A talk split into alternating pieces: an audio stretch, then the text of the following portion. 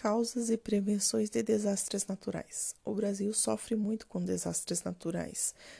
Todos os anos são milhares de pessoas mortas e desabrigadas por alguma catástrofe.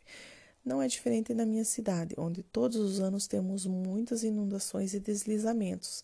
A maior parte desses desastres acontece porque a cidade foi mal planejada. Muitas construções à margem e sobre rios e córregos sem a menor preocupação com o planejamento e urbanização.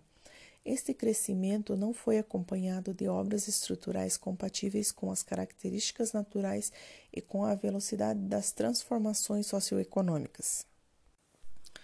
A ocupação irregular e a retirada de mata ciliar vem aumentando o escoamento superficial em direção dos cursos dos rios, potencializando as enchentes, e ainda as águas encontram alguns obstáculos, como lixo acumulado em bueiros, ruas e avenidas, que se juntam aos sedimentos e extravasam os canais.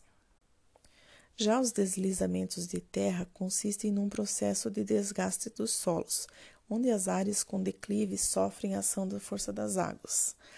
A construção de moradias e a retirada de vegetação tornam o solo desprotegido e sujeito a desbarrancamentos.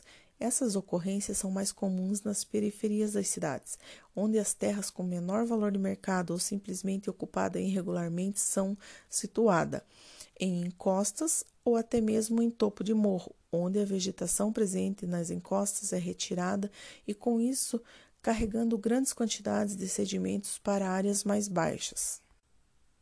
Outro fator que contribui para a formação de pancadas de chuva são as alterações climáticas, devido à emissão de poluentes. Algumas soluções para diminuir esses danos. Existem algumas opções que têm encontrado êxito em algumas cidades brasileiras. Por exemplo, parques lineares. Estas são intervenções urbanísticas construídas ao longo de curso de água. Utilizando este fluxo de água, e um estudo de solo para saber qual a vegetação mais adequada, analisando o tipo de rocha, minerais e suas propriedades químicas. Com isso, é possível recuperar as áreas de mata ciliar e, ao mesmo tempo, ajudar a absorver a água da chuva e a reduzir a velocidade do escoamento superficial.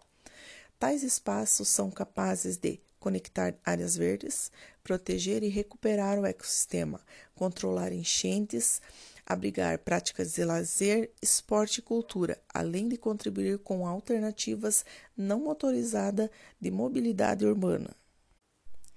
A reutilização das águas das chuvas, muito conhecida como cisternas, também é uma boa prática, que contribui para a redução do volume de água que vai em direção aos córregos e bueiros também auxilia no combate à escassez e no consumo sustentável de água, evitando o desperdício de água potável, nos casos onde ela não é necessária.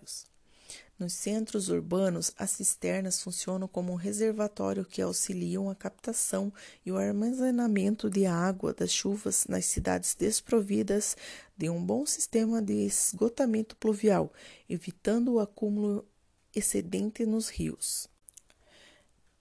Medidas como as realizações de obras de contenção de cheias, tais como barragens, diques, alargamentos de rios, reflorestamento, são muito boas, mas devido ao alto custo, acabam-se por fazer somente após ter acontecido algum desastres.